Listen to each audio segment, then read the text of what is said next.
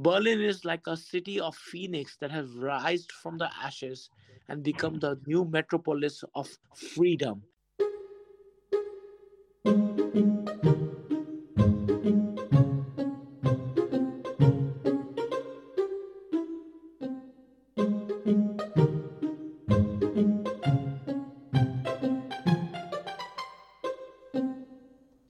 Hallo Monique. Hallo Harry. Tja, das war gerade. Gagan Anand. Jawohl. ähm, da hat er ja eigentlich wirklich was ganz Tolles in dem Interview gesagt, nämlich dass Berlin für ihn ähm, wie Phönix aus der Asche, und damit meint er so nach der Ta Wiedervereinigung Einigung quasi, ähm, ja, zur Metropole der Freiheit. Und das hat man jetzt im Jingle noch nicht gehört. Und der Kunst aus mhm. seiner Sicht geworden ist. Und dass es einer seiner Lieblingsstädte in Europa ist. Ja, wir wussten ja vorher gar nicht, ob und ähm, wie oft er schon in Berlin, in Berlin war. Ne? war. Und hat sich herausgestellt, doch, natürlich war er in Berlin. Äh, hat, glaube ich, auch ein bisschen, äh, hat äh, bisschen auch Nachtleben erlebt. Er ist, glaube ich, mit anderen Sterneköchen um die Häuser gezogen. Unter anderem mit äh, Tim Raue, wenn ich das richtig verstanden habe. Ja, genau. Also mhm. die kennen sich ja gut. Das heißt, den müssen wir eigentlich auch immer reinkriegen. Mal gucken, ob das klappt. Na, auf jeden Fall ähm, war es ein schönes Gespräch. Ich glaube, eine Dreiviertelstunde ungefähr, ne? Ja, ja. Haben wir geplaudert, war. War, war eigentlich wirklich, wie wir uns das äh, ja, gedacht haben, ein, ein mehr ein netter Plausch, ein Chat und weniger so ein Interview-Ping-Pong, mhm. weil er ja wirklich gerne und ausführlich auch seine Geschichten erzählt. Ja, und er kommt, ist auch so authentisch und lustig, wie man ihn sonst auch kennt. Und er wird ja auch genau. gern politisch und das hat er ja auch gemacht, das fand man ja auch gut. Dann hat er über Berlin gesprochen, Thailand, die Veränderungen dort, die Veränderung von Sterneküche und Fine Dining.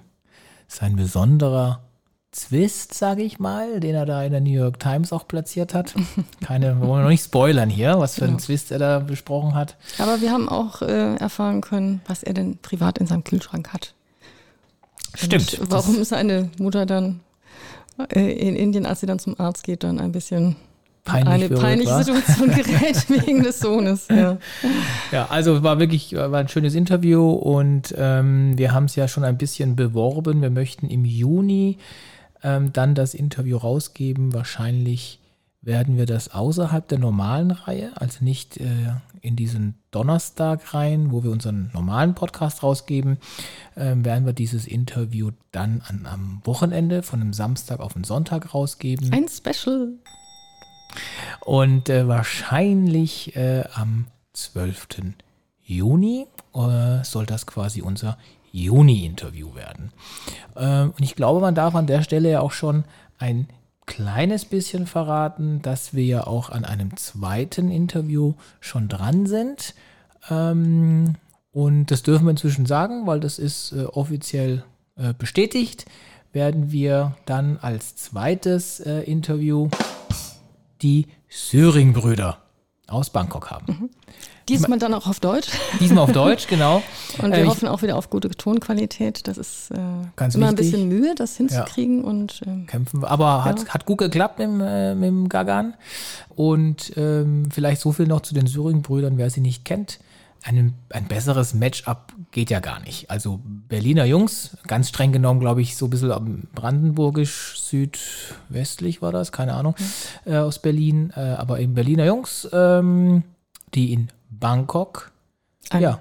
deutsches, äh, ein, ein Sterne-Restaurant haben. Zwei Sterne sogar. Deutscher Küche. Genau. Und ich meine, wie geht, also das ist ja perfekt für unseren, die sind quasi für unseren Podcast ja. gemacht. Ja. Und ähm, da sind Und vielleicht verraten Sie dann doch den, den, das geheime Rezept des, äh, des Eierlikörs. Das Toast Hawaiis. Toast Hawaii. Ja. Ah ja, stimmt. Genau. ähm, Toast Hawaii. Und deswegen kann ich nur alle. Ich sag nur Käseigel und äh, Krabbencocktail mit äh, gleichem gibt's, also, also wunderbaren Krabbencocktail gab es oder gibt es den immer noch ja in der Boulevard Friedrichstraße? Ja, unbedingt. Also da kriegt man ganz viel 80er Jahre serviert. Aber auf die schöne Art. Ja, ja. Das klang jetzt das ein bisschen abfällig. Und nein, ich weiß, dass du es ja auch magst. Ich mag das ja. Genau. Mhm. Also im positivsten Sinne. Ich quasi. erinnere mich auch noch an so Dinge wie Praxis Bülowbogen. Ja, ja. Und, und da kennen wir einen ganz, wir ganz so tollen äh, ich glaube, man darf Kellner einfach sagen. Ich finde, es das weiß er, dass wir das nicht irgendwie schlecht meinen. Einen ganz, ganz tollen Kellner, mit dem wir immer sehr schöne, lustige Gespräche führen. Und dann hat das ja, keine Ahnung, gefühlte sechs Jahre gedauert, ähm, bis wir festgestellt haben, wir sind quasi Nachbarn. Ne? Der, der wohnt, der, wir benutzen den gleichen Supermarkt. Supermarkt. Mhm. Ja, haben uns aber fast nie gesehen. Ja, wir haben unterschiedliche Einkaufszeiten. Offensichtlich, Ja, und ja. während Corona, Da ist er uns im Weg da gelaufen. hatten ne? wir dann mal gleiche. Wir müssen den jetzt mal besuchen. Aber da sind wir auch schon beim richtigen Thema Restaurantbesuche. Berlin hatte seit letzte Woche Freitag. Freitag waren die Restaurants offen und das hat uns natürlich sofort animiert, auch einen Tisch, einen Tisch zu reservieren. Und selbstverständlich haben wir dann einen Tisch im Amano bestellt. Ja. Äh, Das letzte Restaurant vor dem Lockdown, das erste Restaurant nach dem Lockdown. Ja, und ähm, Wir also waren bei Berti zu Besuch. bei Berti. Und es war toll, toll, toll, toll, toll. Nicht anders zu erwarten. Wir ähm, hatten, also ich habe, äh, was hatte ich denn? Ach ja, wir hatten vorneweg die Burrata. Eine unglaublich zart schmelzende Burrata. Eigentlich sage ist, ist ja die Premium Mozzarella quasi. Ohne das Büffel. Äh, kein Büffel bitte, müssen. genau. Esst bitte kein Büffelmozzarella. Ähm, und dazu gab es dann gebratene Steinpilze. Steinpilze in Zwiebeln und Tomätchen das, und, und daneben, ach ja, und, und dann haben wir noch, Gratinierte Jakobsmuscheln. oh, Spinat. waren die lecker, Leute. Die waren so lecker, haucht, also wirklich ganz zart, innen noch quasi glasig, fast ungegart, aber ausreichend gegart natürlich. Ähm, das war die Vorspeise. Dazu leckeres, warmes Brot mit Oliven. Und als Hauptspeise hatten wir Fisch. Fisch, Fisch, Fisch, Fisch. Ich war ja erst ein bisschen enttäuscht, dass die letzte Seezunge schon verkauft war, aber ich Ja. war dann sehr glücklich, dass ich einen Steinbutt bekommen habe. Gott, war das ein guter da bist du ein bisschen Fisch. neidisch geworden, ne? Ja. Der war eigentlich fast noch besser. Weil ich hatte ja wahnsinnig leckeren. Fuck. Was hatte ich? nee, den hattest du nicht. Ich weiß nur, ich hatte, ein, Or- ich hatte so eine Orangen. Rotkäppchen und der Böse. Ah, Wolfsbarsch. Äh, Da stelle ich mir gerade vor, wie Rotkäppchen mit dem Mit Wolfsbarsch Wolfsbarsch diskutiert. kämpft. und der Fisch liegt dann im Bett von der Großmutter und sagt, will ich dich doch fressen? will?" Also ich hatte auf jeden Fall wahnsinnig leckeren Wolfsbarsch, ähm, aber und in so einer in so einer Orangen-Vinaigrette-artigen Soße, also war wirklich toll. Aber dein Steinbutt in Steinbutt, danke. Kapernbutter. Ähm, also die, die Kapernbutter war mir ein Ticken zu sauer. Da war Ja, ein bisschen zu viel ja- Zitrone. Aber ich bin auch super Da war empfindlich. zwar null Zitrone drin, sondern nur Kaper, aber Ja, die Kapern haben die Säure gebracht. Ja, genau. Das war mir ein Ticken zu, zu säuerlich. da bist du aber auch super Ja, also bin empfindlich. ich keine Referenz. Aber Ich glaube, wenn man Fisch, dir sagt, irgendwo ist Essig drin oder so, dann läufst du eh schon weg. Ich probiere es schon noch zuerst. Aber dann laufe ich weg. Der Fisch war so gut, dass ich ja dir äh, auch den Auftrag gegeben habe, mir beim nächsten Mal zu sagen, wenn sie Steinbutt haben, nimm den Steinbutt. Das werde ich auch tun. Wahnsinnig lecker. Naja, auf jeden Fall, was aber lustig war, ist, dass wir, also es ist ja die Außengastronomie geöffnet in äh, Berlin. Genau, und zeitgleich ziehen diverse Stürme, Regen und Hagelschauer über Wahnsinn, Berlin ja. hinweg. Und wir waren dann auch schon, also ich war kurz davor, meine äh, Hunde-Gassi-Thermohose anzuziehen. Dann hast du mich aber doch ein bisschen entsetzt angeguckt. Ja. Ähm, und dann äh, habe ich mich doch für Zwiebellook entschieden und sieben, Nee, also- sieben, sieben Socken, 20 Strümpfe äh, und Ja, weil wir uns ja auf Ja. Außengastronomie eingestellt haben. Und dann muss man aber dazu sagen, die hatten dort in ihrem Restaurant eine sehr ja, ausgeklügelte Interpretation der Außengastronomie. Also man muss dazu sagen, das ist eher ein längliches Restaurant. Auf der einen Seite nur quasi Wand und auf der anderen Seite nur Glas oder fast nur Glas, so Durchgänge, große Balkondurchgänge, sechs, fünf, sechs Meter hohe Decken. mich erinnert es mal an so eine Orangerie. Ja, ah, genau, ja. Und, ähm, und die haben halt, was die gemacht haben, ist, die hatten vor den Balkon großen, also diesen riesigen Fenstern ein Zelt. Das, das Zelt war so halb offen. Da sage ich noch, ja, okay, das ist irgendwie Außengastronomie.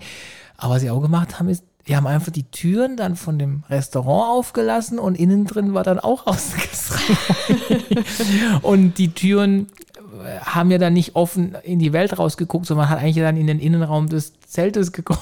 Ich habe schon überlegt, ob das Zelt eigentlich nur deshalb dasteht, damit Ja. das Ordnungsamt nicht sieht, Ja. dass hinter dem Zelt noch jemand im Restaurant Ja, sitzt. das, das hat doch, äh, ich weiß seinen Namen jetzt nicht mehr, nicht Berti, sondern der andere, der hat doch gesagt, äh, Berti wollte das Zelt abbauen und hat gesagt, nee, lass mal stehen, dann kann man nicht so gut reingucken. Liebes Ordnungsamt, hört bitte jetzt äh, weg. Die hören alle und- nur privat. Ja, und außerdem haben sie am nächsten Tag das anders gemacht. So. Ähm, naja, auf jeden Fall fand ich es dann interessant. Wir waren relativ lang da, weil wir äh, mit Berti, das ist äh, einer der beiden Chefs dort, äh, uns auch lange ausgiebig unterhalten haben. Lustige Geschichten, schwierige Geschichten, spannende Geschichten. Und irgendwann waren wir dann, glaube ich, die letzten oder vorletzten. Und dann haben die angefangen, die Türen auch noch zuzumachen. Und dann hatte ich das Gefühl, es wird ja immer gemütlicher, aber jetzt wird es mit der Außengastronomie ganz, ganz schwierig. Aber das war ja Bevor quasi. sie dann wegen uns zwei letzten Gästen in Bredouille sind wir dann kommen. gegangen. Ja. Das wolltest du sagen, oder? Ja, ja, ja, ja. Ähm, und natürlich davor die ganze Testerei, äh, selbstverständlich. Ähm, und dann waren wir an dem Wochenende ja noch im Marubi. Marubi. Und ich würde, also ich behaupte mal, bei unserer Top-5-Liste der Berliner Restaurants sind beide erwähnt, ne? das Amano wie auch das Marubi. Das sieht man ja, wir haben uns selbst nicht beschissen, das waren auch die ersten Adressen, wo wir hin wollten. Ne? Genau. Aufs, aufs Vox hätte ich auch nochmal Lust jetzt. Dann. Aber das ist ein anderes Thema. Ähm, Ja, vielleicht wird das Wetter endlich mal gut. Ah, Es ist wirklich ein wahnsinnig beschissenes Wetter. Und ähm, Ich zucke immer kurz äh, vom Kleiderschrank morgens und denke so, ah. Du klingst wie die Tante, die Tina, Tina. aus Bob's Burger. Ja, aber da gehen wir vielleicht später Sehr gute Serie. ein. Was können wir noch erzählen? Grönland-Eis, weil es ja so kalt war. Ähm, aber das Grönland-Eis, ja da sind wir jetzt am Point of No Return durch, haben wahrscheinlich die meisten irgendwie auch mitgekriegt. Da haben wir es wieder, die Dinge passieren nur gefühlt linear. Am Ende des Tages sind es eben doch Stufeneffekte. Und jetzt haben wir das Problem mit dem Grönland-Eis, was sich wohl unwiederbringlich abtauen wird, weil sich das ja selbst beschleunigt. Ne? Also das abtauende Eis be, ähm, taut immer schneller ab und dann fangen, fangen andere Elemente an, weil ja das Wasser Anders fließt. an, nee, ja, ja, und es geht auch um die Sonneneinstrahlung. Also Sonnenstrahlen, die auf blaues Wasser quasi strahlen, ähm, die nehmen die Wärme auf, wohingegen äh, Sonnenstrahlen, die auf Eisflächen landen, das wird äh, reflektiert. Reflektiert. Das heißt, wenn du quasi viel Wasser eben auf dem Eis hast, dann wird das auch noch, noch schneller warm und schmilzt noch schneller. Also unter anderem, es gibt mehrere Effekte dieser Art, aber ja, und das ist natürlich nicht schön. Ich habe jetzt nicht genau die Zahlen rausgeguckt, aber ich weiß, also wenn das Grönlandeis mal weg ist, und das dauert noch lang, ja, klar, aber es passiert jetzt eben, dann wird Holland überleben, weil sie halt einfach 10 Meter hohe Mauern bauen, aber so manch andere ärmere Staaten auf dieser Welt, Inseln, tjo, die werden dann leider überschwemmt. Ich denke da immer an Vanuatu. Ja, die sind, glaube ich, auch sehr früh dran mit dem Überschwemmen. Und ich kannte Vanuatu nicht, bis eine Kommilitonin von mir dann in der Wahlstation ähm, ihr, Ah, ich weiß, wen du meinst, ja. Mhm. genau, auch eine Martina, äh, da ihre Wahlstation im juristischen Referendariat Ist auch verbracht geil, hat. ne? Juristisches Referendariat in Vanuatu. Vanuatu. Wo Ja, hast ich, denn du deins gemacht? Naja, dreimal darfst du raten. Ja, ich weiß es ja. Ach so, naja, äh, in, in Düsseldorf in der Großkanzlei. In einer sehr großen Kanzlei äh, mit ganz großen Namen, also googelt oder bingt Mit, mit H. Aber das hätte ich jetzt schon nicht gesagt. Das Ah, ja, ist- okay. Hätte einfach nur, die- sucht die größte Kanzlei Düsseldorfs, dann, dann fällt eh nur die raus. Ne, ne? die haben da noch ein paar andere Großkanzlei. ja, ja, aber die ist doch schon, ist die nicht die, Nee, es gäbe noch Freshfields und so. Hm.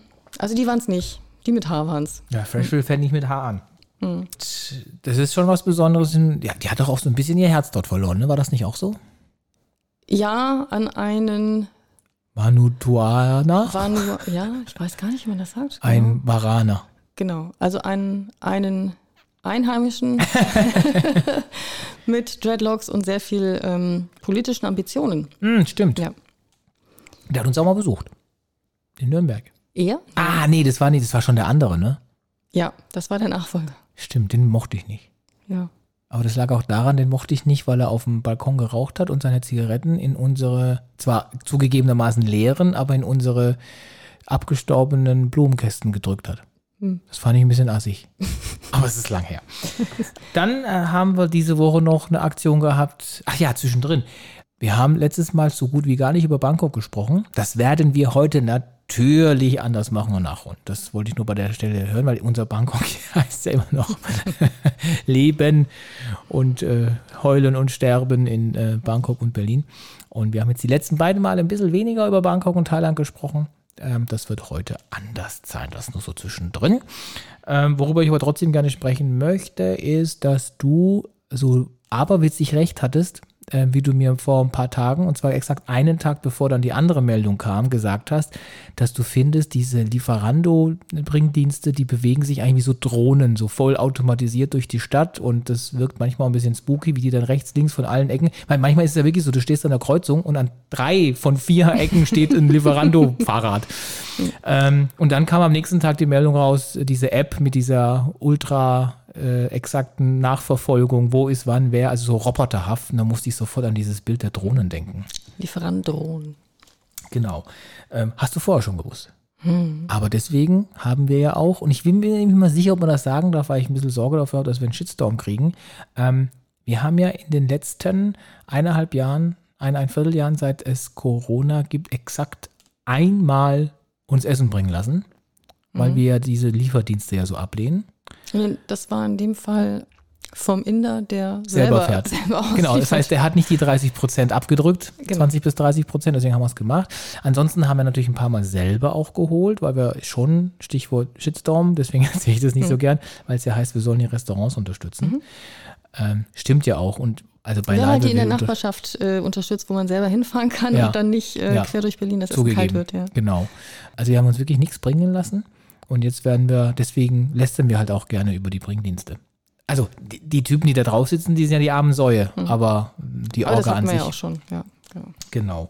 Darüber haben wir schon gesprochen. Und worüber natürlich gesprochen werden muss, ist Belarus. Ah, es hat sich gereimt, ne?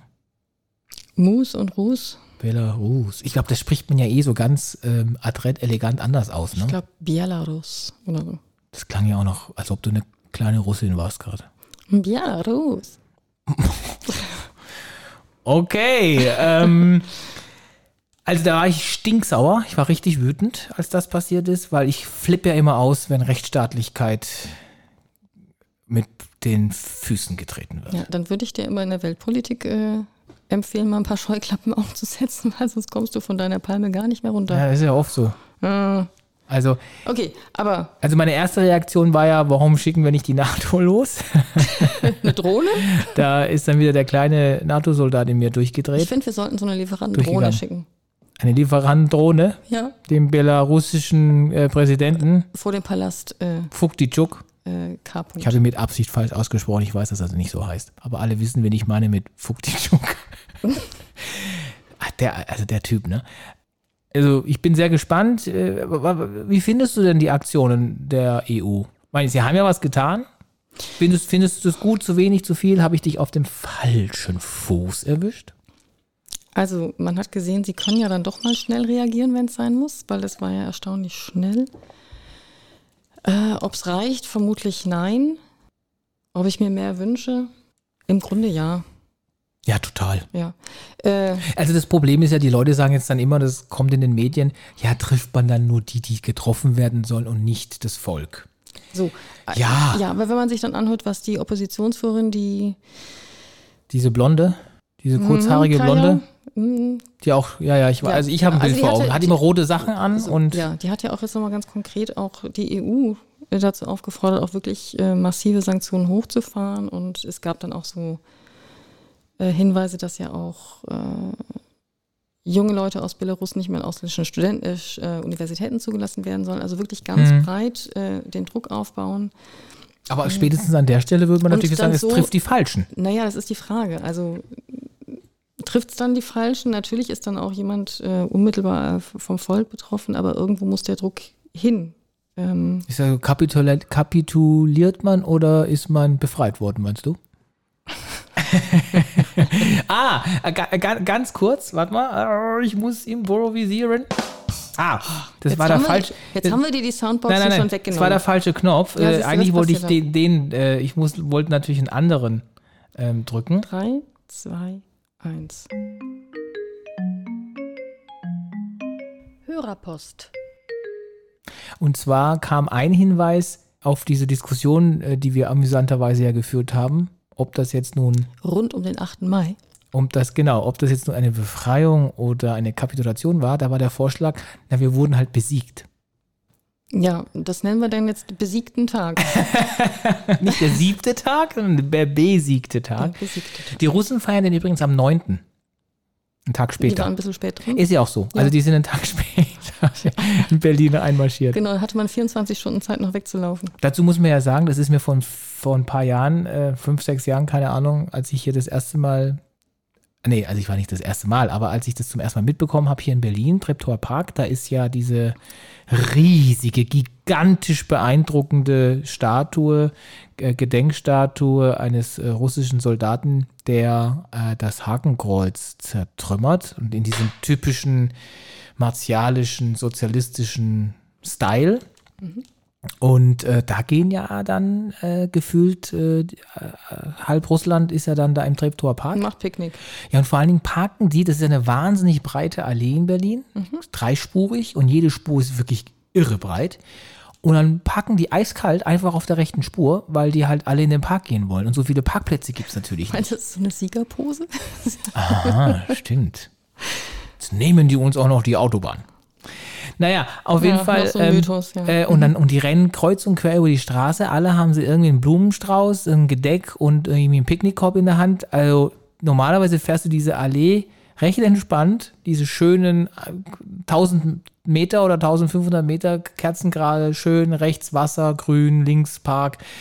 Aber am 9., ganz wichtig, am 9., meine ich am 8., äh, am 9. Mai ist da die Hölle los.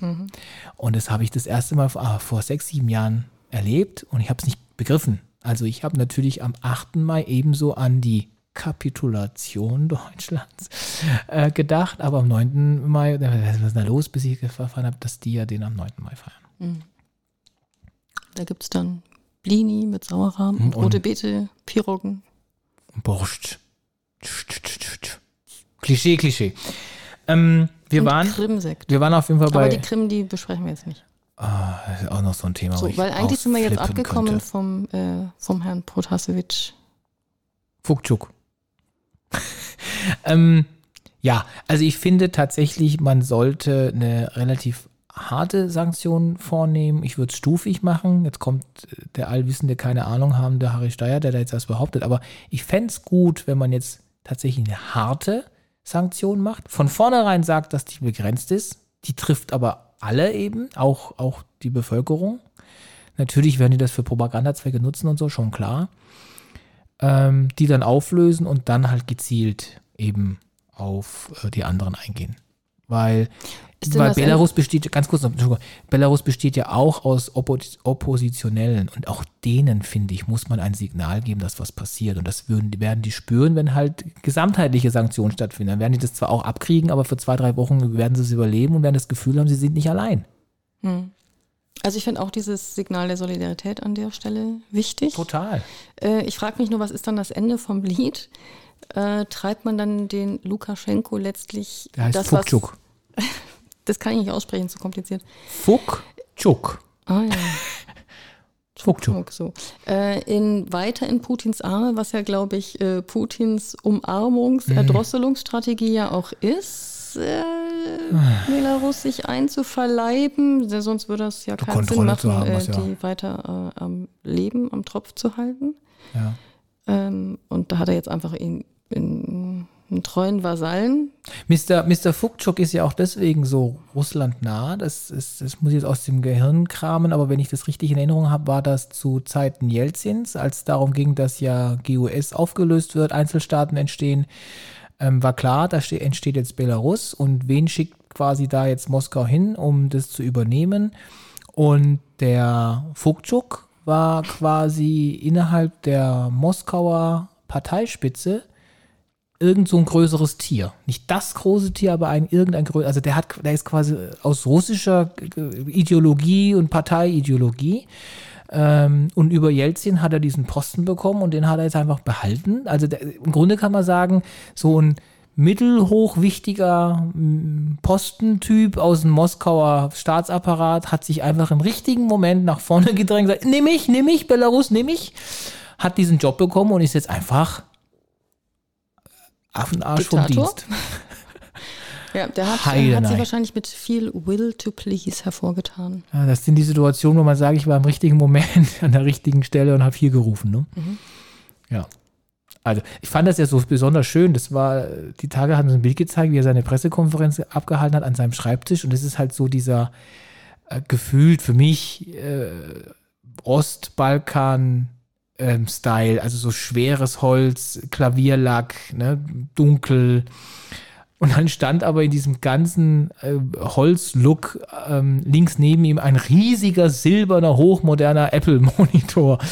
Das wirkte wirklich wahnsinnig ähm, Bizarr. Wollen wir mit Fuckchuck an dieser Stelle aufhören? Mhm. Reicht, ne? Mhm. Okay, okay, okay. Dann waren wir, dann waren wir ja noch, ähm, weil es ja offen war, auch im Museum. Ja, wenn man essen Sag du mir mal, in welchem wir eigentlich waren, Monique? Na, wir waren, äh, wir waren in zweien. Wir hatten ja auch. Nein, äh, wir waren nur in einem. Ne, das stimmt nicht. Wir sind, so, in beide, wir sind in beide Gebäude reingelaufen und aus dem Mhm. ersten, das war die alte Nationalgalerie, sind wir dann, nachdem wir uns eingecheckt hatten, inklusive Therapiehund, Und es war total nett, weil ja der, der Oberdienstmensch hatte, ah, wir kennen sie ja schon mit dem Hund, wollte Ja. uns ja reinlassen. genau, der wollte uns reinlassen, hatte dann den Kollegen noch so ein bisschen äh, unauffällig an die Schulter geschubst. Psst, ich muss reinlassen. Die kennen sie ja, wir kennen die, die sind anständig. So, genau. Der Und, Typ äh, macht auch nicht irgendwie in die Ecke. Genau, aber die Frau ist krank. Ähm, die hat einen Hund dabei. Und äh, ja, dann sind wir einfach, nachdem wir, nachdem wir ver- verzweifelt ähm, den richtigen Ausstellungsraum gesucht haben zur neuen Gotik, haben wir festgestellt, ja, das ist wohl Das gar falsche nicht Museum. in diesem Gebäude. Das Dazu muss man aber fairerweise sagen, wir hatten für zwei Tage zwei Museumskarten. Mhm. Also einmal Freitag, einmal Samstag. Mhm. Oder Samstag, Sonntag. Nee, Samstag, Sonntag. Samstag, Sonntag. Und am Samstag, und wo waren wir jetzt dann final drin? In der Gemäldegalerie. In der Gemäldegalerie. Am Potsdamer Platz. Genau, und wir sind aber zuerst in die Nationalgalerie, obwohl wir für die quasi am nächsten Tag die Karten gehabt hätten. Wir haben schlichtweg die Tage vertauscht. Vertauscht. Und, und das klingt ja, ich meine, es hängen Bilder da. Ja, das war halt Pech. aber wir haben es ja aufgrund der Zeitfenster, wurden wir ein bisschen nervös, weil man hat ja ein Zeitfenster im Von Augenblick. 15 Minuten. Und wir sind dann auch ein paar Minuten zu spät angekommen. Gott sei Dank ist ja Potsdamer Platz und äh, Mitte, da wo wir waren, Ecke Dom, Dom. war jetzt nicht so weit weg. Verkehr war nicht so wahnsinnig. Da sind wir mit zehn Minuten Verspätung angekommen. Ähm, hat er uns auch reingelassen. Der war super lustig. Ne? Also der war ganz, ganz lustig, der Typ. Ja. Am Empfang, hat so viele Witze gemacht. ja, die hat er jetzt äh, acht Monate lang aufgestaut. Stimmt. Und waren dann äh, im Museum und der Sonderausstellung, die Neue Gotik. Und das Spätgotik. war sensationell. Also jeder Berliner, der uns zuhört, geht hin. Ähm, das, das andere ist ja auch, weil wir waren ja aber dann am nächsten Tag ja tatsächlich nicht in der Nationalgalerie. Ja, da hatten wir auf einmal einen Termin. Da hatten wir auf einmal einen spontan. Interviewtermin mit dem äh, Gagan, Ja. ähm, weil der spontan verlegt werden musste. Und dann mussten wir entscheiden, gehen wir ins Museum oder machen wir das Interview mit dem äh, großen Gagan. Und da haben wir uns halt dann doch für Gagan entschieden. Ja. Sollen wir denn an der Stelle verraten, warum es verlegt wurde? Wegen dem Food Poisoning? Nein. Nein. Ich glaube, das möchte er nicht, dass wir das verraten. Okay. Das war unser Museumserlebnis und dann äh, auf jeden Fall eine dicke Empfehlung. Schaut euch, wenn ihr noch könnt. Die, die Ausstellung ist noch bis Äh, oh, die ist noch lange, bis 5.9. Und äh, richtig heißt sie eigentlich Spätgotik. Ah, ich wollte die ganze Zeit sagen, heißt das nicht Spätgotik? Ja, also pass auf. Jetzt lass mich mal ausreden. Ja. Spätgotik, Aufbruch in die Neuzeit. Die erste umfassende Ausstellung im deutschsprachigen Raum widmet sich der Kunst der Spätgotik mit rund 130 Objekten. Und Hochkarätige Leihgaben. Und es war so toll, äh, wir haben nicht alles geschafft in dieser eineinhalb Stunde Zeitfenster, was wir hatten. Wir haben so zwei Drittel geschafft, würde ich sagen, drei Viertel vielleicht, dass wir eventuell nochmal reingehen wollten, um den Rest nochmal zu gucken, weil Ja. es wirklich, wirklich schön ist. Und was äh, gut war, das hatte ich gar nicht erwartet, sie haben auch wieder Audioguides. Ah, ähm, stimmt. ausleihen. Also es war Man kann eine Zeit lang gab es das Ja. ja. auch nicht mehr. Ja. Äh, Corona-bedingt. Äh, die gibt es jetzt und die Texte sind auch äh, interessant und nicht zu lang. Ging es dir auch so, dass ich mir fast sicher war? Das habe ich vergessen, jetzt dich ja, zu fragen. doch, ja, ja, ist ja, er, ja, ne? das ist er, ja. Ja, das ist der Herr Pressesprecher, genau, von der Merkel und der ehemalige Heute- und Heute-Journalsprecher. Steffen Seibert. Genau, der hat die gesprochen und hat auch gut gemacht. Mhm. Ja. Kann er, sprechen kann er. Ja.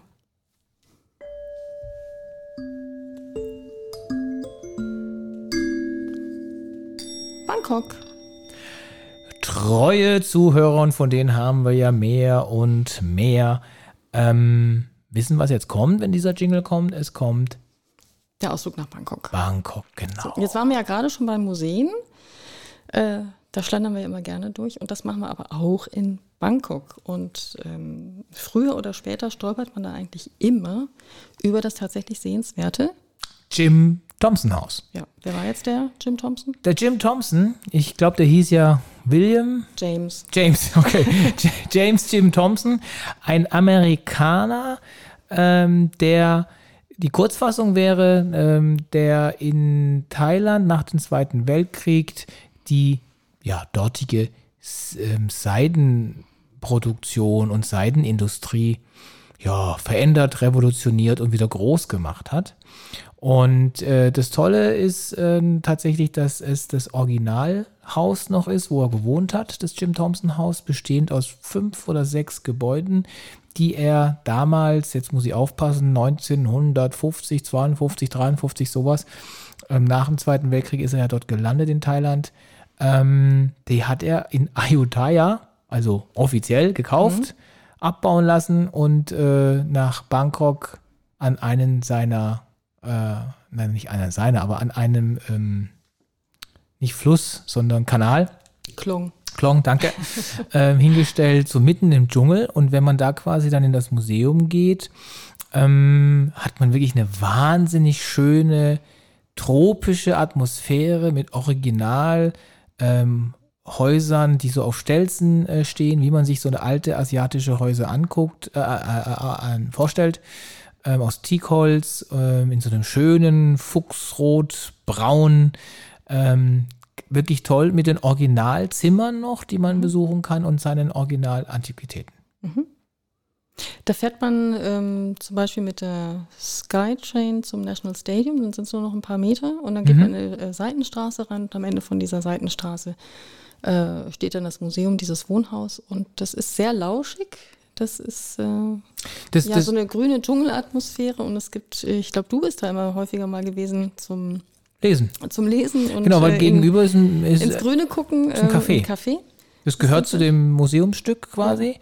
Und das Schöne ist, wenn man da dann genügend Platz findet auf der Terrasse, dann schaut man nämlich, während man liest und im Hintergrund läuft dann meistens auch noch original gespielt, so thailändische ähm, Musik. Musik. Ähm, also die Atmosphäre ist einfach perfekt. Genau sowas passiert da im Hintergrund. Und während du das hörst und liest, kannst du vor deinen Augen, weil die Terrasse ist so um, um, umgeben von einem Koi-Karpfen. Und da schwimmen dann noch die Kois herum. Mhm. Also super flauschig, lauschig. Ähm, man kann da also auch hingehen, ohne gleich ins Museum gehen zu müssen. Und man kann dann das treiben, das finde ich auch immer sehr schön, weil ähm, man kommt nur als Guiding-Tour rein. Das kostet aber nichts extra, weil das ist quasi das Eintrittsticket. Und dann muss man entscheiden zwischen, paar, also Thai natürlich, Englisch klar, Französisch, gibt es noch Russisch? Ich weiß es Deutsch nicht. gibt es noch. Deutsch gibt es auch noch ab und zu, nicht so, ah doch, nee, stimmt gar nicht, doch, Deutsch gibt es auch. Ähm, Wir gehen regelmäßig in die französische Variante, weil da immer die wenigsten, da, Da ist sind immer die am wenigsten los. Plätze frei. Genau, weil, weil wenn man in Deutsch oder Englisch geht, heißt es halt manchmal, sie müssen sie noch eine halbe, dreiviertel Stunde oder Stunde warten, bis dann wieder Deutsch dran ist, weil die nächste Truppe ist schon voll. Weil Ja. Mhm. es gehen da nicht max, maximal 10, 12 Leute, ist auch wirklich klein. Und dann waren wir bei der letzten Mal waren wir Französisch, ne? Das ist aber ein bisschen Stress für mich, so simultan dann äh, zu übersetzen. Ja, wobei, wir wissen natürlich eh schon vieles. Also ich, ich weiß nicht, ich glaube, ich war da jetzt schon vier oder fünfmal bei der Tour drin. Und. Ja, ich habe immer, auch immer jemanden mit. Ne? ich habe auch immer den Spaß eigentlich dann festzustellen, welche der, der Tourguide-Damen, und es sind halt nun mal ausschließlich Damen, deswegen sage ich das jetzt so, ähm, die halt manche ein bisschen mehr wissen, manchmal ein bisschen weniger. Also alle wissen viel, das ist wirklich immer gut, aber manche wissen dann noch so ein Detail, wo ich sage, ah, das hat diesmal jetzt nicht erzählt, das hat die andere aber letztes Mal erzählt. Und meinst du nicht, das sind dann die, die persönlich erfundenen Anekdoten noch dazu? Zerstöre jetzt hier mein Bild nicht. Nein, das würden die nie machen. Soll Die sind still? viel zu seriös. Ich stellen? So. So. Und die haben immer so einen Fächer in der Hand und dann, da steht eine Nummer drauf auf dem Fächer und dann warten die Touristen immer in diesem, und dieser, und dieser Innenhof, der hat ja diesen Kies, so wie ich mir ja die Einfahrt meiner Villa, die ich nicht habe, wünsche. Weil du weißt es ja, ich möchte unbedingt eine Einfahrt in der Villa haben, wo man mit dem Auto nicht rein und rückwärts rausfährt, sondern in einem Bogen durchfahren kann. Und während man diesen Bogen durchfährt, ist quasi der Boden mit so einem Kies ausgelegt, wo, das, das, wo dann die Füße und die Reifen da drunter so schön sanft so knirschen. Und genau diese Art von Kies ist im Innenhof des Jim, ich sage oft John Timpson, ne? Jim Thompson Haus ausgelegt.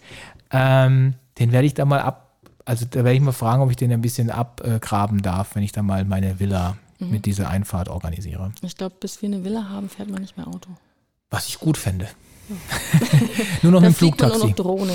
Ähm, so, aber vielleicht noch Mhm. mal kurz zum Jim Thompson. Ähm, der war Soldat, der war Auch Geheimdienstler. Geheimdienst genau, im. Zweiten Weltkrieg war da Italien, Spanien, Frankreich unterwegs und in Asien.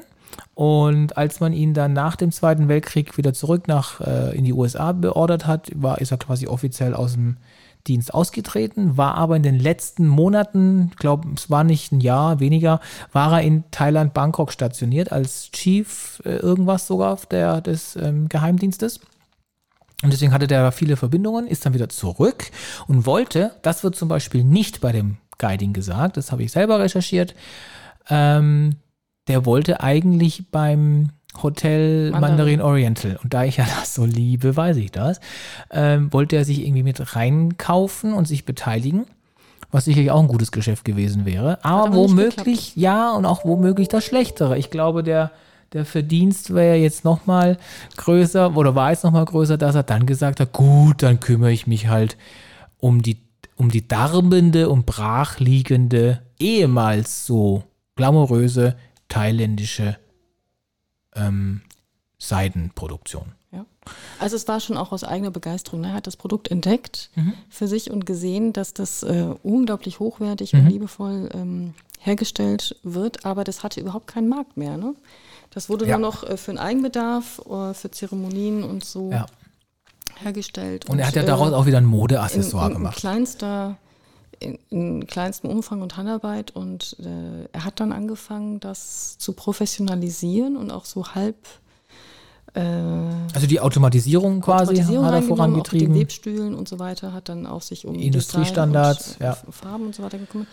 Und was man heute auch noch sieht, ähm, er hat ja dann vor allem auch äh, die äh, so ein kleines muslimisches Dorf auf der anderen Flussseite. Das war genau gegenüber von Genau, seinem das- Kanal. das- er konnte immer rüberlaufen. ja, da kann man, das kann man auch heute noch sehen, wenn man Mhm. mal guckt. Wird einem dann gezeigt. Und äh, das waren sozusagen, das Die war Weber. der Kern, äh, Kernbestand der Weber. Ja. Und das andere Besondere, was er, was er gemacht hat, ist, da hat er eben den richtigen Riecher gehabt, dass er sich originale ähm, Holzmuster, also Ornamente, auf denen schöne ähm, Schnitzereien waren, die, äh, Vertäfelungen quasi, die hat er genommen, um dann diese als Vorbild zu nehmen für den Druck. Für die Ähm, Muster dann. für die Muster auf den Textilien, auf dem Stoff. Ähm, hat mit den Farben eben ganz stark experimentiert und ähm, hat es dann geschafft, dass diese thailändische äh, Silk Company, ähm, se- seine eben, dass die dann zum einen bei den ganzen internationalen großen Hotels sehr gefragt waren, dass er da die Stoffe liefert und tatsächlich dann auch ja, im Jet Set und äh, bei den Stars. Und das war ich, fand ich jetzt ganz überraschend, aber ich habe irgendwo auch gelesen, dass Jim Thompson tatsächlich in Asien zu einer sehr, sehr bekannten Person zählt. Also Mhm. den kennt man. Also ich meine, ich kannte den nicht, bevor ich nicht dort war. Also hier drüben spielte er gar keine Rolle. Ja, in Bangkok äh, begegnete einem ja dann doch auch auf Schritt und Tritt, weil es auch an allen Ecken und Enden dann äh, die Boutiquen gibt, wo Ja. man dann auch die heutigen Oh, Produkte kaufen und kann. das nicht günstig. Tatsächlich sehr hochpreisig. Hochpreisig, ja. Äh, auch sehr hochwertig und äh, wie es einer echten Legende gebührt, Hm. ähm, Ah, ähm, du willst jetzt das wahrscheinlich. ganz noch ein geheimnisvolles Ende. Welche Variante gefällt dir denn am besten von den Spekulationen? Vielleicht fangen wir damit an zu sagen, worauf die fußt. Also der war in Malaysia im Dschungel Urlaub machen Ja. und hat dann irgendwie, die Uhrzeit stimmt jetzt nicht, um 10 Uhr morgens ist er spazieren gegangen und nicht mehr zurückgekommen. Man hat seinen Körper nicht gefunden und man hat keinerlei Spuren gefunden. 1967 war das. Ja, umgedrehtes Geburtsdatum. Ähm, und ja, jetzt heißt es halt ja, entführt im Rahmen seiner äh, Geheimdiensttätigkeiten, umgebracht, Selbstmord, Herzinfarkt. Aliens. Oder vom Tiger gefressen. Es soll noch Tiger gegeben haben. Da gibt es ja heute noch. In Malaysia. Hm, äh, ach so, Malaysia, nee, Thailand. Ich war jetzt gerade in Thailand. Nee, Ja, ob es in. Malaysia noch Tiger gibt, weiß ich nicht. In Thailand gibt es tatsächlich noch. Ganz, ganz wenige, aber gibt es noch. Ähm, also, das mit dem Tiger wünsche ich ihm nicht, weil ich glaube, das ist kein Spaß. Da fällt mir Das ein, Alien ist vielleicht spannender. Tiger und Thailand. Äh, die Peggy, äh, eine Schulfreundin von mir aus der Grundschulzeit, halb äh, Thai, die hat mir beigebracht die thailändische Version von Bruder Jakob. Willst du dir jetzt singen? Und da geht es um die Geschichte von Mowgli. Ich kann, ich kann jetzt leider den Text nicht mehr. Es geht um die Geschichte von Mowgli und wie er dem Kashir Khan, dem Tiger, begegnet. Der Shere Khan ist der Tiger in der Geschichte. Aber du kennst Mowgli wieder nicht so gut, ne? Äh, ich weiß, dass es das gibt. Das dann hat's- Wir, wir, müssen, wir müssen dir, glaube ich, mal so, eine, so einen Crashkurs in äh, deutscher Kindersozialisation äh, verpassen. Da ist die Frage, ob man das muss. Ja, Raupe Nimmersatt, äh, Der, oh, der ist heute gestorben. genau, deshalb komme ich drauf. Errol Karl, dann ähm, ja, Bruder Jakob, Hänsel und Gretel und so. Ähm, aber apropos äh, Pippi Tod. Langstrumpf kennst du auch. Ja, natürlich kenne ich Pippi Langstrumpf. Ja, das weiß man bei dir nie. Da kommt dann so, ich war in Asien, ich habe das nicht mitgekriegt. Ich war ja nicht nur da. Aber ähm, ich habe, ne, Pippi Langstrumpf habe ich, glaube ich, so eine Handvoll. Das ist eine, Serie, ne? Ist nicht ein Film. In erster Linie ist es eigentlich ein Buch. Ja, schon klar. Aber, ja, Äh, und da habe ich, glaube ich, so eine Handvoll Teile gesehen. wie sie schlecht animiert das Pferd hochhebt. Ähm, das ist doch gar nicht animiert, oder? Ist das ein Papppferd? Nein, das ist tatsächlich echt, aber Wie machen sie das dann? Also wenn jemand weiß, wie Pippi Langstrumpf in der Serie in den 70er Jahren muss ich mir mal das angucken. Pferd... Äh, Vielleicht ist im Hintergrund so ein, ähm, so ein Kran, der das Pferd quasi angehoben hat. Hm. Ne? I don't know. Onkel. Du bist für Special Effects. so Ja, ich habe das ja nicht geguckt. Also Du hast doch gesagt, das war Teil. habe es gerade jetzt nicht Hm. ähm, vor Augen. Und heute haben wir, ähm, äh, wollen wir zum Tim Thompson auch noch was sagen? Ja, hingehen, auf jeden Fall. Also hingehen lohnt sich auf jeden Fall.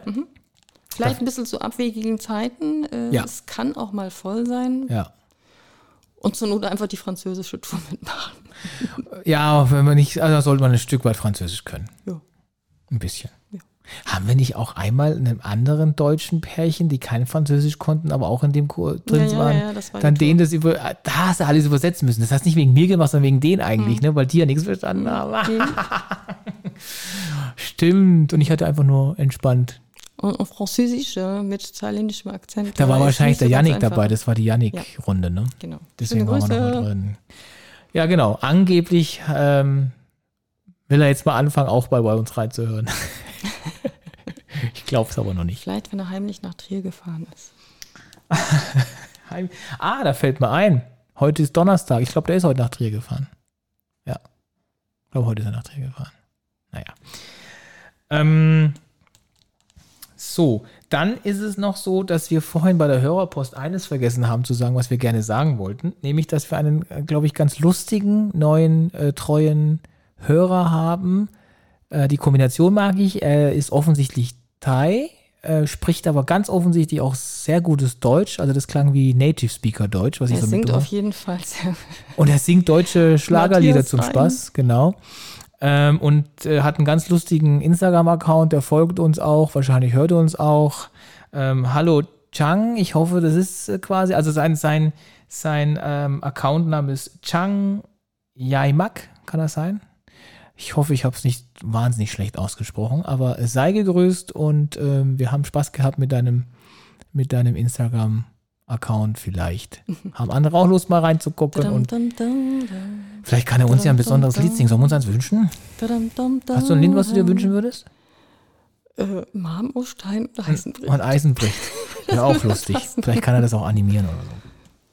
Genau. Das Und dann zweistimmig machen. haben wir jetzt zum ersten Mal in unserer Statistik New York gesehen. New York hört uns zu. ist dazugekommen in den USA und äh, Österreich. Vorarlberg und Wien. Dankeschön an dieser Stelle. Vielen herzlichen Dank.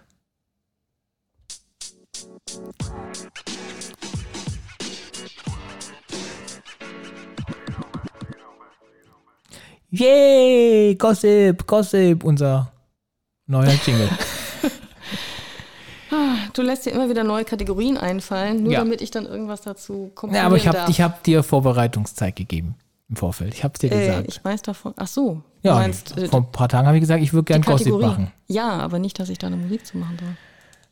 Nein, ich habe mit selber eine Bangkok Musik nach- zusammengebaut. Mit Bangkok bin ich ja noch im Hintergrund. Du bist mit Bangkok noch dran, Das genau. müssen wir immer noch live Wir, wir erinnern uns an einen Hörer äh, Rückmeldung, der sagte, nachdem und äh, das eigentliche Intro von uns äh, so toll klingt, äh, was ja du auch selber komponiert hast und gespielt hast, nochmal großes Lob an dich, Monique, ähm, ist ja, hat, hat dann derjenige gesagt, na, das mit dem Bangkok-Jingle war dann so ein bisschen eine Enttäuschung. Also da ist noch Potenzial nach oben. Und den heutigen Jingle, den habe ich so ein bisschen zusammengebastelt aus unterschiedlichen Samples und bin auch ganz begeistert. Und jetzt wollen wir auch über Gossip. Also ich will jetzt nicht jedes Mal über Gossip reden. Wir sind kein, Über Gossip, das war auch interessant. wir wollen nicht jedes Mal im Gossipen. Gossipen. Ähm, aber diesmal musste ich einfach, als ich Folgendes nämlich mitbekommen habe, dass Jota, also den darf man ja eigentlich nicht erwähnen. Was ist das? genau, was ist ein Jota? Ähm, das ist der Ein Typ. Jota, ganz ehrlich, das ist ein Buchstabe. Das ist dieser, der dieses äh, High Energy, ähm, fuck off, get your money and give it to me Typ, der da so äh, groß und stark und blond und wahnsinnig von sich selbst überzeugt. der hat einen Der großen, aufgeblasenen Körper, der aber dann nicht arbeitsfähig und ist. so ne? einen auf, auf Motivator macht und so. Und den habe ich das erste Mal vor zwei Jahren, glaube ich, war das, oder drei, vor, im Dschungelcamp gesehen. Und seitdem habe ich mit, mit offenem Mund den angestarrt ähm, und so ein bisschen sein, seine Social-Media-Aktivitäten verfolgt, ohne ihm zu folgen, weil das äh, unterlasse ich dann, dass ich solchen Leuten auch noch ein, ein, Abo da lasse. Lasst gerne ihr bei uns ein Abo da, aber bei dem Typ nicht. Ähm, und jetzt wird's ganz krass. Also der ist ja. War das nicht der, der so eine, der so eine Trias hatte wie Power, Strength? Also das meinte ich doch gerade Ja. mit diesem Energy, fuck yourself, ja, and get the money. Der hat das auch immer nur so schrecklich ausgesprochen. Ja, ja, das weiß ich nicht mehr. Hm. Das hat er ja jeden Morgen, als er in diesen in dieser Sendung, die ja in Phuket stattfand, dieses Promis unter Palmen oder Mhm. Promis in Paradise und so weiter, ähm, da hat er das dann ja jeden Morgen am Strand quasi gemacht. Ähm, und äh, der ist ja dann auch mit teuren Autos rumgefahren und hat irgendwelche Erfindungen gemacht, wo man gesagt hat, so, hä, die Erfindung, die gab's doch schon. Das ist nicht wirklich deine Erfindung, nämlich den, den laufenden Bürotisch. Also der hat quasi an einen Laufband halt einfach eine hohe Theke geschraubt und dann konntest du halt, während du läufst, halt surfen und Pornos runterladen. Ähm, und umso schneller du läufst, desto höher war wahrscheinlich der Download. Ähm, und der scheint aber jetzt dann doch endgültig komplett irgendwie gescheitert zu sein, weil mir ist es nur aufgefallen, dass ich äh, einen Link gesehen hatte von Promiflash, die da sagten, dass er jetzt ja heiratet und sie werden original die äh, Hochzeitsnacht streamen. Also jetzt nicht Promiflash, sondern der Jota mit seiner Chick. Maria, glaube ich, heißt sie. Ah, ich dachte, die hatten, der Name ist noch leicht irgendwie abgewandelt, nicht nur Maria. Also Maria Sol? Marisol? Ja, genau, Marisol heißt die, glaube ich, danke. Ähm, und die ist auch so aufgepumpt und äh, Entenhintern, also mit Absicht Entenhintern und ach, also, also die zwei sind sowas von Das haben sie, halt haben sie halt investiert. Ja, ja. Und Jetzt also brauchen sie einen Return on Invest. und, und dieses, dieses Thema, dass sie die Hochzeitsnacht zeigen, das war schon eben äh, äh, explizit gemeint. Und dann dachte ich mir so, hä? Und bin dann mal auf seine Instagram-Account. Und da bewirbt er dann seinen OnlyFans-Account schon auch mit so ein paar relativ ei- eigenartig klaren Begriffen. Und wenn man dann auf den OnlyFans-Account geht, wird's hardcore pornografisch. Also so hardcore pornografisch, dass ich es sogar quasi eigentlich die ganze Zeit ausbiepen müsste. Ähm, das ist wirklich, wirklich krass. Ähm, also welche, welche Wörter er benutzt. Ähm, richtig derbes Zeug. Man kann die Filme nicht gucken, weil dafür müsste man den OnlyFan Account Da ist man dann aber auch holen. der OnlyFan, gibt es nur einen. Aber ne? du kannst dir vorstellen, das Geld wollte ich mir ersparen, auszugeben. Und der ist jetzt zum privaten Pornodarsteller geworden, nachdem wohl die ganzen ähm, Trash-TVs ihn nicht mehr einladen.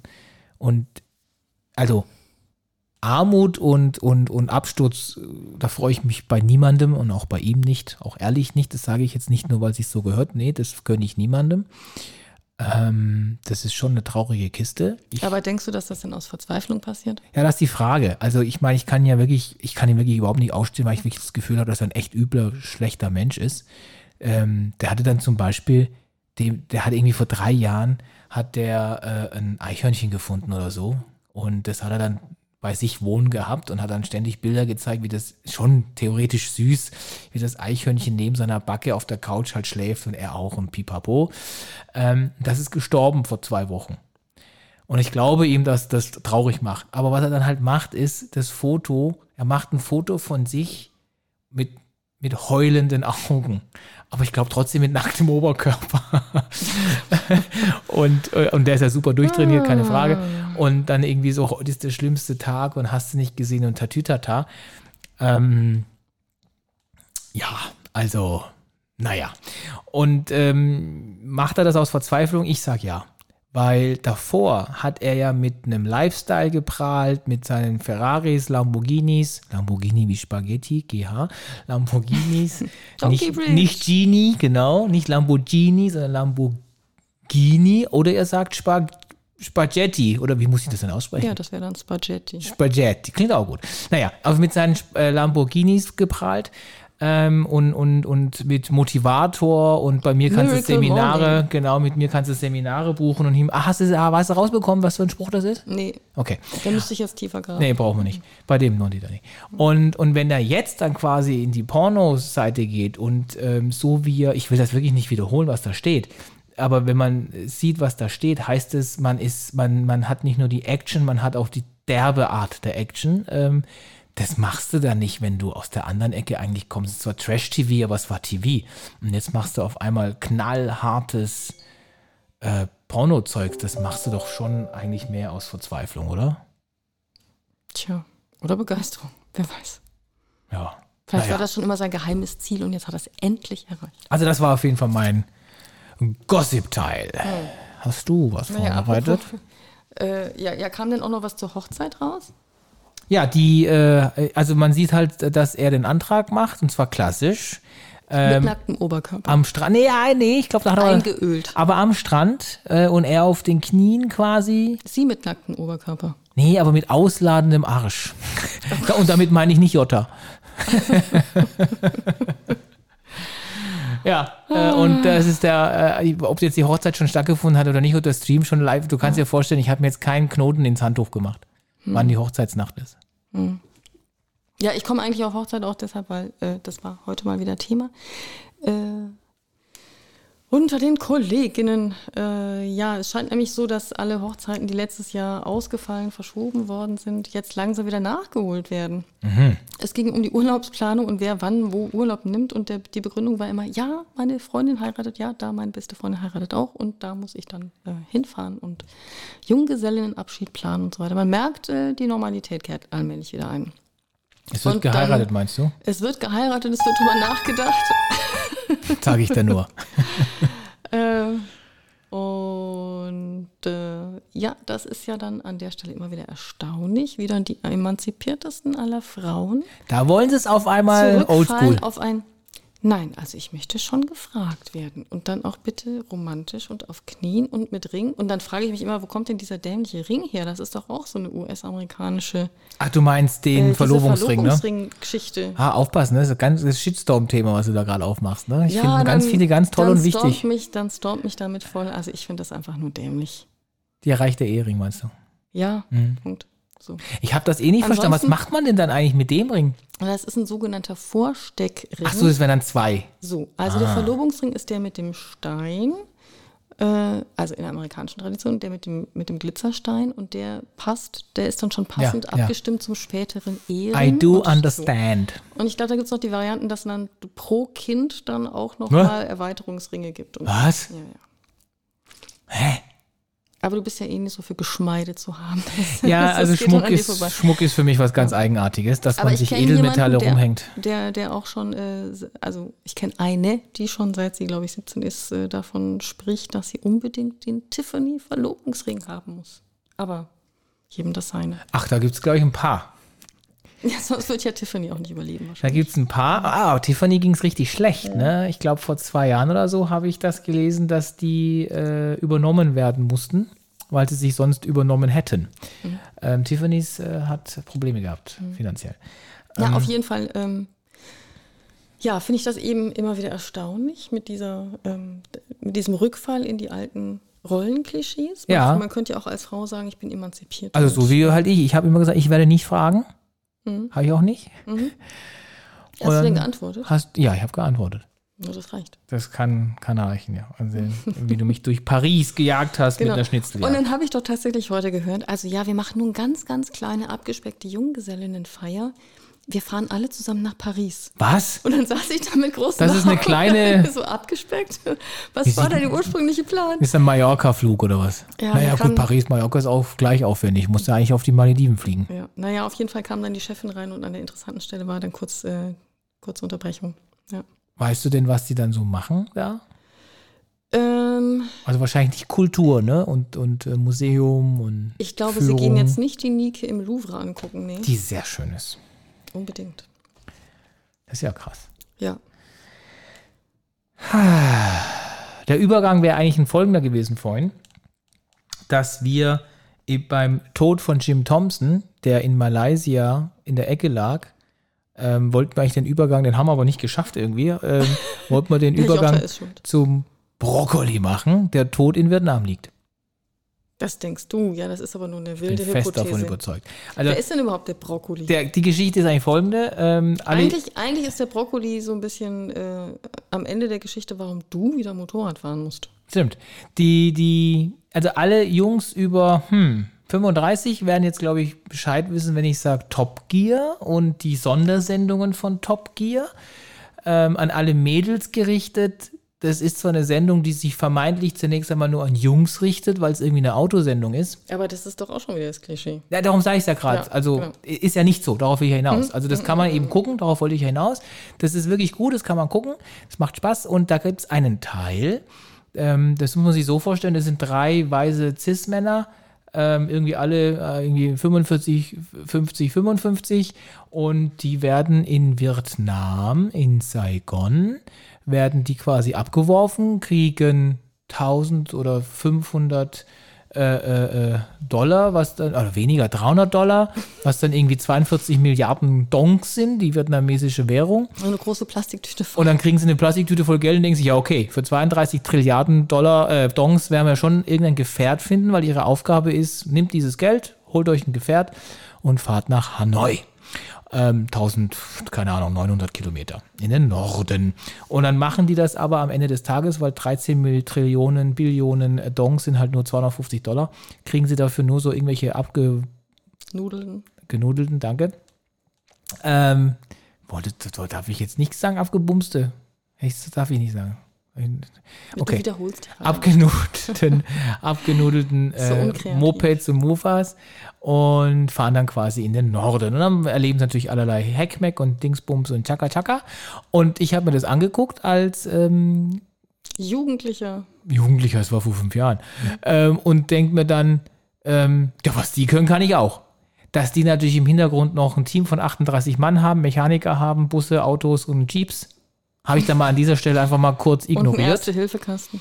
Und dann sind wir ein Dreivierteljahr später tschung, nach Vietnam geflogen, haben 250 Dollar, also 13 Trilliarden Dongs in die Hand genommen und haben uns dann ein Mofa gekauft, das wir dann Giacomo genannt haben, wo ich zuerst dachte, ui, das ist ja eine Honda, Es sah, weil das stand nicht auf dem Motorblock.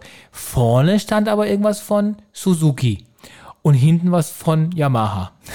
Das war ein wild zusammengewürfeltes Moped, ähm, das wir Israelis abgekauft haben, denen die wir aber nicht abgekauft haben, dass sie mit dem Ding ernsthaft gefahren sind. die waren doppelt so groß und doppelt so schwer wie wir. Ja. Und hatten uns erzählt, ja, sie seien die Strecke vom Norden nach Süden runtergefahren und hatten dann auch noch Kartenmaterial für uns übrig, Ja.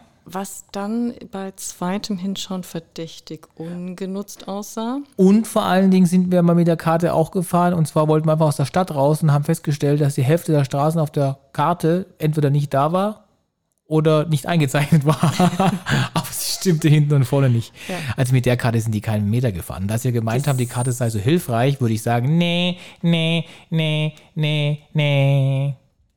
Dass das niemals so funktioniert hat. Ja. Und dann waren wir einen halben Tag mit Giacomo unterwegs und dem Rucksack hinten drauf und haben festgestellt, ähm, so wie wir nach dem halben Tag zurecht waren, das Haben sie das nicht geschafft. sind die, die haben das, glaube ich, einfach abgebrochen, das Projekt. Also, also long story short, wir sind dann tatsächlich diese 1800 Kilometer in fast vier Wochen in, in den Norden gefahren, durch den Dschungel, durch alle möglichen Ecken. War super spannend, super anstrengend und super, super ähm, in Erinnerung bleibend, mit allen Vor- und Nachteilen, durch den Monsumregen, durch die pralle Hitze und durch den Dschungel, wo wir eben gedacht haben, also wenn man hier tot umfällt, merkt es keiner, weil da das haben war wir sechs Wochen lang nicht. weil das war wirklich so, wir sind acht Stunden Mofa gefahren und es hat uns keiner überholt und es ist uns keiner entgegengekommen. Es war keine Zivilisation, kein Dorf. Und das Handy ging nicht. Also das war echt krass. Das war der Ho Chi Minh Trail. Da ist echt nichts außer Dschungel.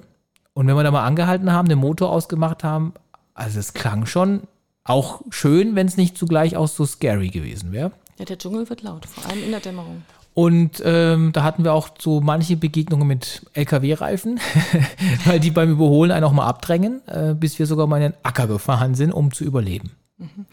Weil in Vietnam sterben nämlich im Jahr ungefähr 44.000 Menschen im Straßenverkehr und in Deutschland keine 4.000. Obwohl Deutschland mehr Einwohner hat. also das mal so, so als Zahl, aber es war, war ein großes Abenteuer, aber zurück zu Brokkoli. Nach vier Wochen waren wir dann erfolgreich überlebend in Hanoi angekommen und wollten natürlich dann dieses Mofa wieder verkaufen, was wir für 250 Dollar 13 Trilliarden Dongs gekauft hatten. Und dann hat sich auch einer gemeldet, ein Amerikaner, der natürlich nicht Brokkoli hieß, aber wie einer aussah. Und Also seine Frisur. ja, und Er war äh, nicht so- er war nicht so grün im Gesicht. Und dann kam er zu uns und er hat sich das angeguckt und dann setzte er sich so drauf. Ah, cool, super, super, super. Aber ich wurde das erste Mal stutzig, als er mich gefragt hat, ob rechts oder links am, beim Fuß die Kupplung ist. Da habe ich dann schon gemerkt, äh, also die Gangschaltung. Ich so, uh, wenn er das nicht weiß, das finde ich aber schon mal kritisch. Da war klar irgendwie, ah, der ist, wenn überhaupt, nur Automatik gefahren. Ich so, mm, okay. Dann hat er mich gefragt, ob rechts oder links die Bremse ist. Ich so, uh, das sollte man vielleicht schon wissen. Rechts. Ah ja, ja, alles klar, okay, okay, okay, okay. Und dann hat er sich draufgesetzt, hat den Motor gestartet und meinte, er würde mal eine kurze Runde Test Wir fahren. waren in der Altstadt von Hanoi. übrigens. Mitten in Hanoi. Vo volle Hütte. Schaut euch mal YouTube Hanoi Verkehr an, dann wisst ihr, was wir meinen. Hölle. Und dann lässt er den Motor los, macht dann lässt dann ganz langsam die Kupplung los. Und ich denke mir so, uh, dann schnalzt er die Kupplung los, hatte aber schon so viel Gas, dass das Ding natürlich weggeschossen ist. Er ist quer über die Straße. Das sind, keine Ahnung, 32 Mopeds links, rechts, links, rechts, links, rechts an ihm vorbei. Er ist durch alle durchgewischt. Das funktioniert ja dann in so einem vietnamesisch-asiatischen Verkehr ja doch Flow. Das ist wie so ein Schwarmwissen. so, genau, das funktioniert dann ganz gut. Aber er hatte dann wirklich ganz genau im Visier das einzige nicht gemogel gepackte Moped, nämlich ein original schneeweißes, Ves eine schneeweiße Vespa, die gegenüber auf der Straßenseite, neben einem Friseurladen, auf einem erhöhten Podest und in Vietnam sind die Fußgängerbereiche äh, sehr hoch, also er musste locker 20 Zentimeter überspringen, rast er drauf los, fliegt über die Bordsteinkante, stürzt immer noch nicht, merkt aber, wenn er geradeaus weiterfährt, fährt er gegen die Wand, macht eine scharfe Linkskurve auf dem Bordstein, fährt auf, den, auf das schneeweiße Vesperchen zu, bremst etwas zu spät, trifft die Vespa und sie macht und sie fällt um. Da haben wir zwar uns auch überlegt, ach du liebe Scheiße. In dem Augenblick kam aber auch schon die Besitzerin. aus dem Nagelstudio raus und schreit So weiß ihre Wespe. und schreit. Dann heben die irgendwie gemeinsam das Ding hoch. Ich denke nur, ich habe mit dem nichts zu tun, ich habe nichts mit dem zu tun, es ist nicht mein Moped. Ich habe schon gesagt, zur Not schenke ich es ihm, weil die Vespa ist zehnmal teurer als der Giacomo. Ich will nichts damit zu tun haben. Dann rollt er das Ding irgendwie zurück mit gesenktem Haupt und ich denke mir noch so, ah, Mist, also das Ding haben wir jetzt heute noch nicht verkauft und morgen ging, glaube ich, unser Flieger. Also zur Not haben wir ja schon gesagt, wir gehen zum nächsten Bauern und schenken ihm das und sagen, hier, bitteschön. Und wie war es dann? Er kam zu uns hergerollt und sagte, Yay! Super! Hat Spaß Great gemacht. Bike. Und hat es uns abgekauft. Ja. Und dann hat er noch gesagt, wir sollen ihn noch heute Abend in seinem Hotel irgendwie besuchen kommen, vier Stunden später. Äh, da hätte er doch da die Kohle. Und dann haben wir nur gesagt, das muss unbedingt klappen, weil nicht, dass er sich noch anders überlegt. Und vier Stunden später hatten wir dann, vier Stunden später, 1800 Kilometer und vier Wochen später hatten wir dann Giacomo mit 50 Dollar Gewinn mit 300 Dollar verkauft. An Brokkoli. Die haben ihm dann auch, auch wieder das nutzlose Kartenmaterial Und gesagt, dass das toll ist.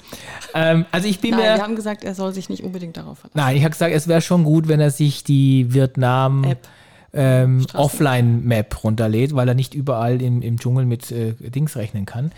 Und es ist dann auch tatsächlich so, ich bin mir ganz sicher, dass, ähm, ja, wie soll ich sagen, dass Brokkoli tot ist. Der liegt jetzt irgendwo im Dschungel von äh, Vietnam, so auf dem Ho Chi Minh Trail. Der ist dann nämlich irgendwo rechts runtergefallen, weil da war keine Vespa mehr, gegen die er fahren konnte. Und deswegen ist er dann den Abhang runter, dann lag er dort.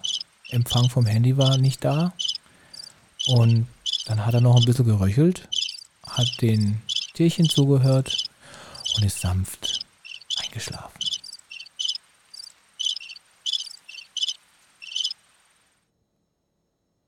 Das glaube ich war so. Mir tut es ein bisschen um Giacomo leid. Weil der rostet da jetzt vor sich hin in der Ecke. Aber Giacomo ist schuld, dass du wieder Motorrad fährst. Ich denke ja eher, der hat einfach äh, dann am nächsten Tag die, die erstbeste Garküche umgenietet. Und ist dann versenkt ist- worden mit, mit heißem Öl. äh, ja, und dann hat ihn dann der erzürnte Vietnamese einkassiert und ihm äh, als Wiedergutmachung den Giacomo wieder abgeknüpft. Zu seinem Glück. Ich Und könnte dann- das Bild vom Giacomo ins, äh, ins Internet, äh, ins, in Instagram-Account hängen. Ins Internet, ins Internet. Ja. In, das, in das Netz. das Netz. Ähm, das können wir machen.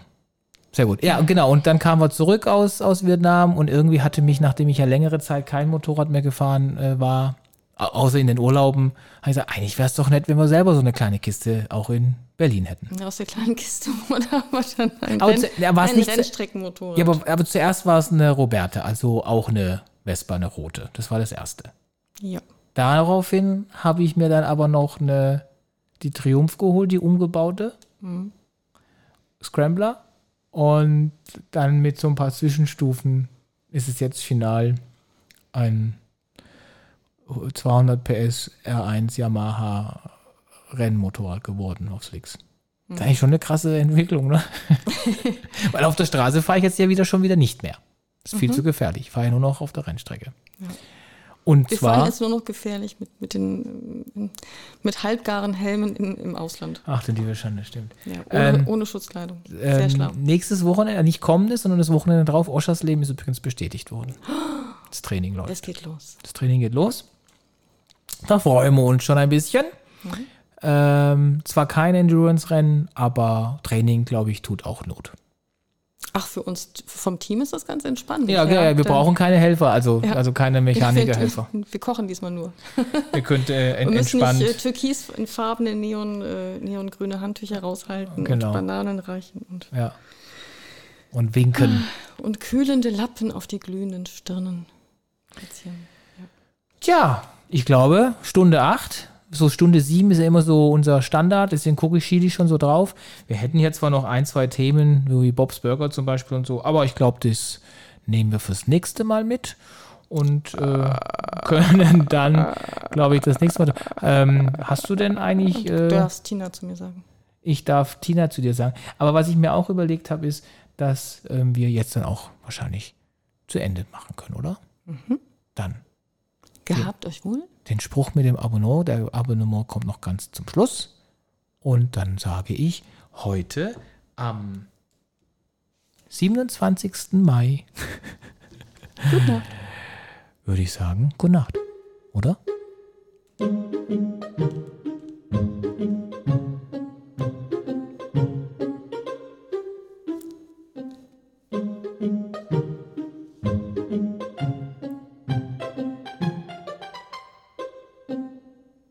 Gute Nacht. Wenn euch die heutige Folge gefallen hat, dann würden wir uns freuen, wenn ihr uns abonniert. Egal auf welchem Portal, irgendwo Hauptsache ein Abonnement für uns. Das wäre ganz toll. Ihr findet uns auch bei Instagram unter bkk-podcast. Wir freuen uns auf das nächste Mal. Berlin is like a city of phoenix that has rised from the ashes and become the new metropolis of freedom.